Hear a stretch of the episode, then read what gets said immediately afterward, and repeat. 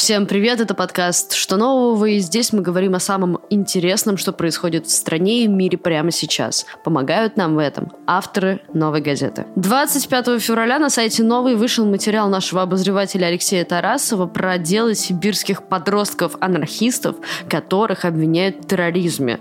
Назывался он «Рельсотрон жахнул». Какова роль школы в этой истории? Кто является провокатором? Причем тут тайные свидетели? Как вообще появилось и развивалось это дело? обсуждаем сегодня с автором материала. Алексей, добрый день. Добрый день.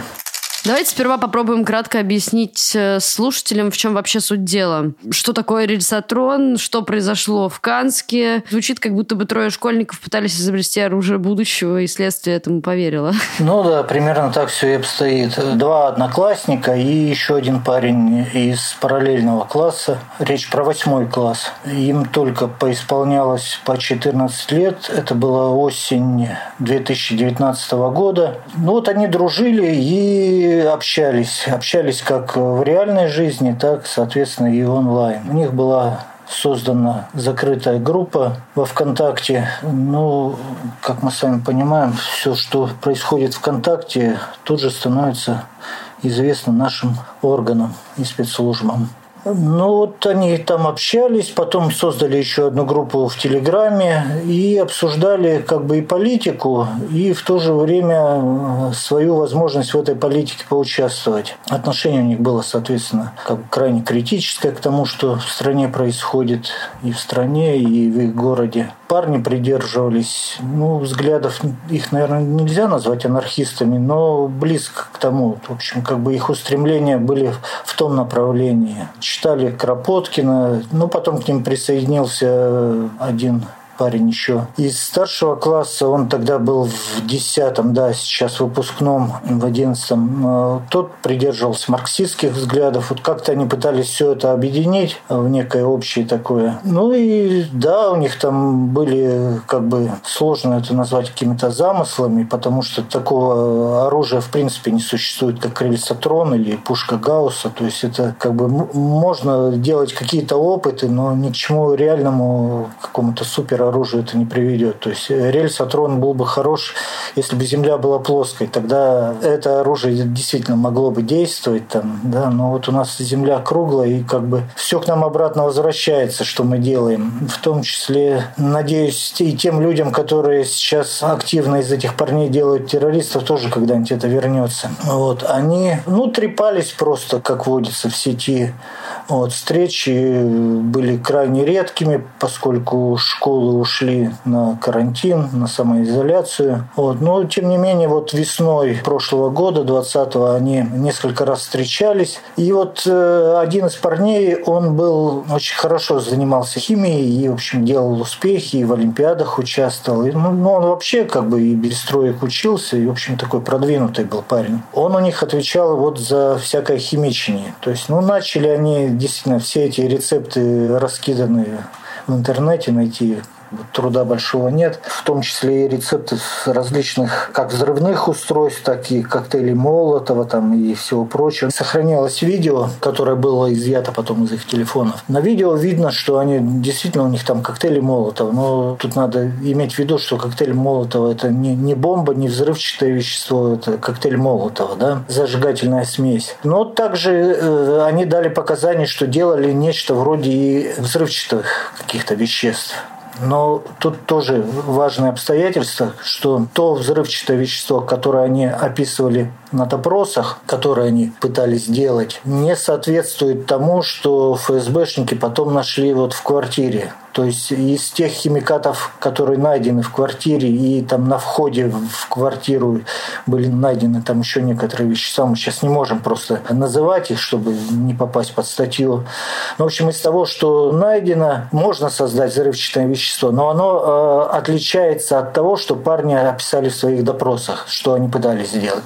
То есть тут уже вот какое-то несоответствие. Но они действительно испытывали то, что они там нахимичили, вот эти вот смеси, они их испытывали. Полно в Канске там полно заброшенных зданий, там несколько военных городков, пустыри огромные. И вот они пытались там, значит, что-то взорвать, но в кавычках говорим, потому что никто не знает, что там было, просто горение или там а, действительно какой-то был небольшой взрыв. Но, во всяком случае, оперативники и спецслужбы нашли это место, обследовали это все, и потом экспертиза ФСБ показала, что там, да, действительно найдены следы горения, найдены следы взрывчатого вещества. А, и следующий вопрос, который следствие задавало, могли ли вот от этого взрыва пострадать люди? Те э, эксперты отвечают, что да, как бы люди могли пострадать, но это мы говорим так, э, исходя из какой-то экспертной практики. То есть при взрывах аналогичных устройств. Но что было у этих ребят, какая была масса этого вещества, что это конкретно за вещество, мы, мы не знаем. Поэтому мы вам твердо как бы ответить не можем могли ли быть последствия тяжелые для посторонних людей, для кого-то еще. Но, а, повторяю, это пустырь. То есть э, все э, серьезные экспертизы, да, вот э,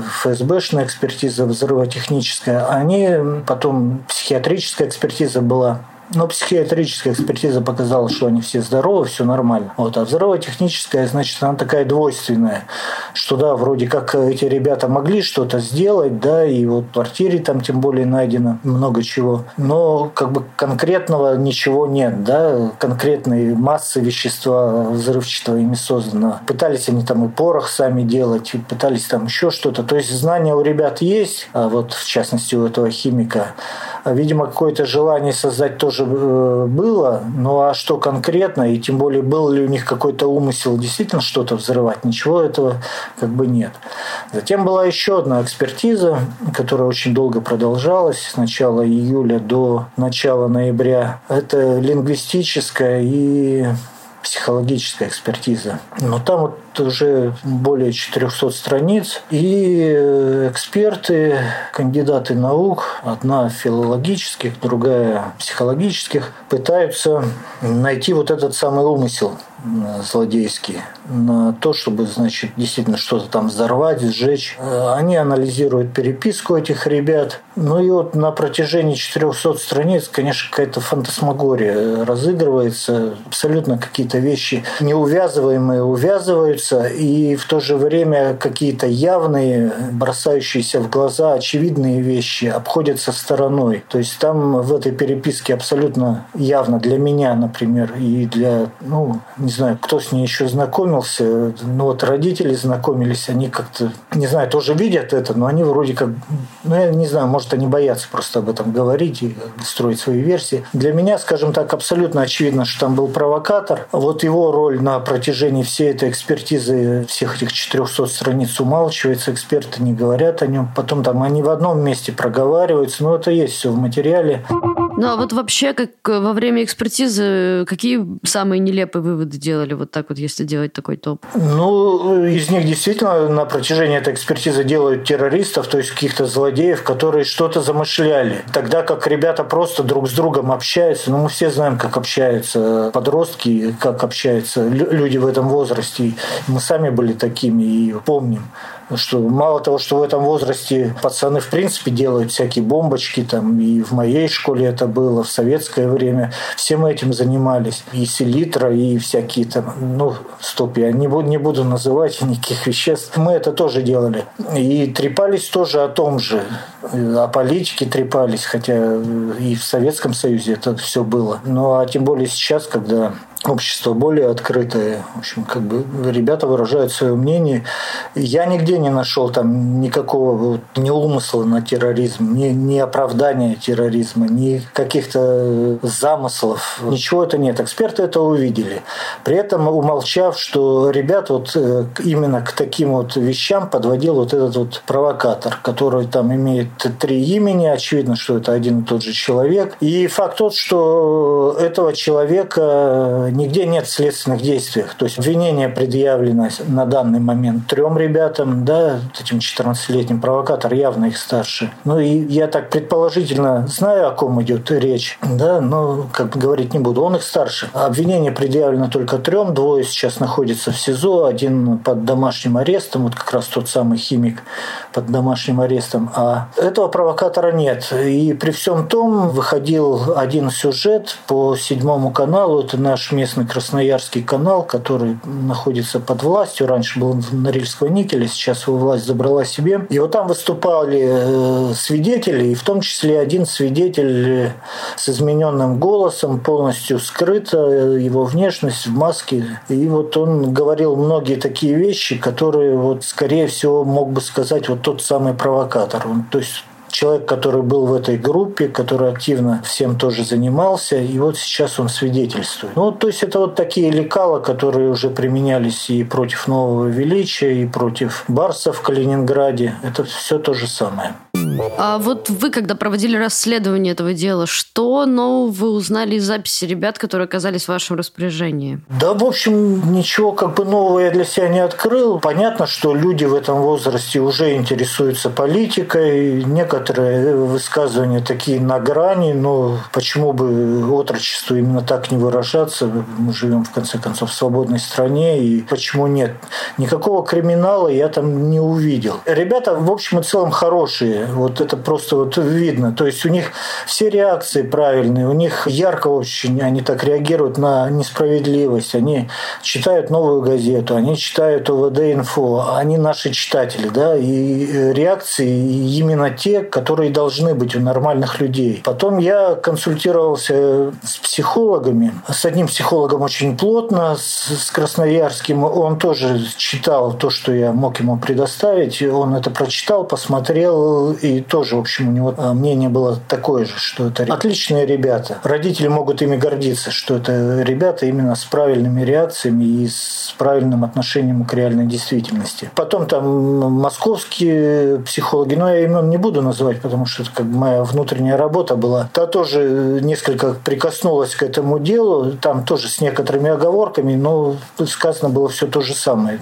Ну, оговорки я имею в виду тут просто такие, что можно или нельзя им это смотреть. О личности самих ребят, то, что э, просвечивает из их переписки, такие же отзывы, что это абсолютно нормальный. Ну и потом э, из моего общения с родителями, с родственниками этих ребят, видно, что это абсолютно нормальные семьи, хорошие семьи, скажем так. Можно ли сказать, что ФСБ в последнее время с каким-то особенным рвением охотится на ребят каких-то анархистских взглядов, если говорить об этом аспекте? Ну, к анархистам э, давно уже сложные отношения в нашей стране. Как бы времена, когда их именами называли улицы, оно прошло. А в Новой России, да, сложные отношения при Путине к анархистам. Но здесь э, я не выделял бы их как-то отдельно, потому что ну, в том же Красноярске, я просто напомню так штрихами, прошлый год э, в апреле взяли первого мальчика, 14-летнего, который якобы готовил взрыв в школе, при том, что школы были на карантине. Красноярские школьники вообще первые ушли во всем Красноярском крае на карантин раньше Москвы и раньше остальных. И дата этого взрыва на 20 апреля, то есть это день рождения рождения Гитлера и дата Колумбайна. И вот якобы мальчик готовил этот взрыв, но я повторяю, в школе никого не было. В апреле его незадолго до этого, до 20 апреля взяли. Там у него что-то нашли, даже на видео это показано, там какие-то трубки с надписью «Исход». Нашли вроде как обрез. Вот. Но на видео оперативных служб это все было, но в руках я это не держал, поэтому нельзя ничего точно утверждать, так это или нет. Потом этого мальчика летом уже определили на принудительное психиатрическое лечение. Тогда же летом, это в июне взяли вот эту группу Канскую. То есть там сначала были задержаны 8 или 7 человек, я уже сейчас не вспомню. Да, но вот обвинение предъявлено трем, их поместили. Одного в СИЗО, двух под домашний арест, потом одного еще перевели.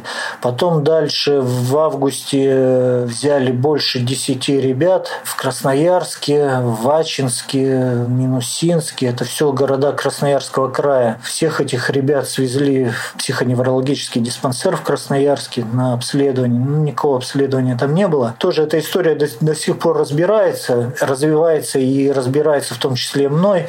Тут продолжение явно намечается. Потом э, было объявлено, что готовился теракт в Минусинске как раз на 1 сентября и органы его предотвратили. Этого мальчика тоже отправили на принудительное психиатрическое лечение. Сейчас уже в стационаре он находится. Это вот только один регион.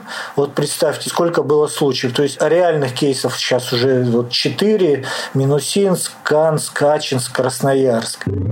Зачем это происходит? Зачем силовикам нужны дела против детей? Они так э, галочки какие-то свои зарабатывают. И в чем суть? Непонятно. Ну, потому что подростки в нашей стране это, наверное, единственная категория такая безбашенная и готовая идти до конца в каких-то своих устремлениях. Как бы в других возрастных категориях я не особо вижу таких э, людей. Подростки, те действительно в соответствии с возрастом многие отмороженные и как бы, ну это, понимаете, это, это и плюсы, и минусы возраста, и, в общем, ну как бы это возраст радикальных решений, скажем так, да. Подростки, они лишены, конечно, всех тех страхов, которыми пропитываются все наши люди, которые начинают взрослеть, и чем больше они взрослеют, тем больше этих страхов. Да? Подростков ничего за спиной нет пока, да, они отвечают сами за себя. Интерес к этому понятен у спецслужб, но другое дело, что на какие-то, может быть, реальные случаи, да, которые имеют место быть полно случаев надуманных и э, случаев высосанных из пальца и случаев притянутых. Как, по-вашему, государству следует поступать с подростками, которые ну, там, увлекаются анархистскими взглядами? Понятно, что в тюрьму сажать э, их не надо, но нужно ли на это как-то обращать внимание, что-то с этим делать? Тюрьмы, конечно, не должно быть ни в коем случае. И должны быть профилактические беседы, просто ребенка надо увлекать чем-то. Об этом же как бы написаны тома педагогических всяких изданий, психологических изданий. Э, Все сказано сказано, что подросткам нужна в этом возрасте некая острота. Страна находится ну, в болоте, в таком в гниющем, да, ничего не происходит, какая-нибудь вспышка есть, ну, вроде как болотные газы поднялись, пузырьки полопались, все, опять тишина. Подростки так жить не могут. Им э, в соответствии со своим возрастом ну, нужны какие-то острые впечатления, острые переживания, им нужны эмоции. Они нуждаются вот именно в остроте жизни. А окружающая жизнь им этого не дает. В свое время, там, допустим, в Советском Союзе, ну, там, я не знаю, нас пытались увлекать всякими там экстремальными видами спорта. Мы ходили в горы, да, там мы занимались в альпинистских каких-то кружках, мы там на картингах гоняли, мы там еще что-то. И то, например, в том городе, где я жил, в 80-х годах э, возникла фашистская организация среди школьников. Но ребят за это в тюрьму не сажали. С ними могли побеседовать беседовать, что-то их увлечь чем-то другим, еще что-то. Это же дети. Это, ну, вот сейчас а, по этим историям, там, допустим, парень есть даже 13 лет.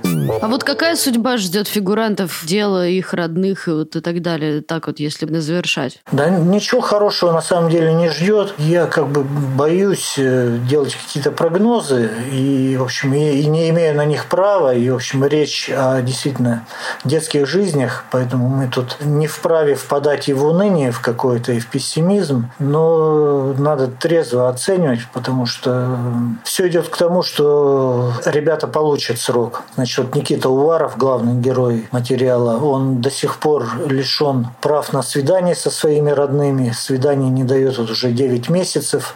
И вот только сейчас, когда я там находился в Канске, вернее, даже не так, я уже оттуда поехал, и им разрешили э, звонки. То есть раз в неделю мать сможет общаться с ним, звонить. Ничего хорошего э, не будет. Хотя вот сейчас, казалось бы, уже срок содержания под стражей ближе к году. Обычно в таких случаях могут э, перевести под домашний арест. Есть такая мизерная надежда на то, что, может быть, все-таки удастся его хотя бы на какое-то время вот из тюрьмы выдернуть под домашний арест. Ну а дальше, дальше будет суд. Спасибо вам большое, Алексей, за разговор. С вами был подкаст «Что нового?» и я его ведущая Надежда Юрова. Со мной вместе над этим выпуском работал звукорежиссер Денис Никулин и редактор Арнольд Хачатуров. Слушайте нас на всех платформах для подкастов. CastBox, SoundCloud, ВК, Apple, Google подкасты, Яндекс.Музыка. Ставьте нам лайки, оставляйте комментарии. До скорого!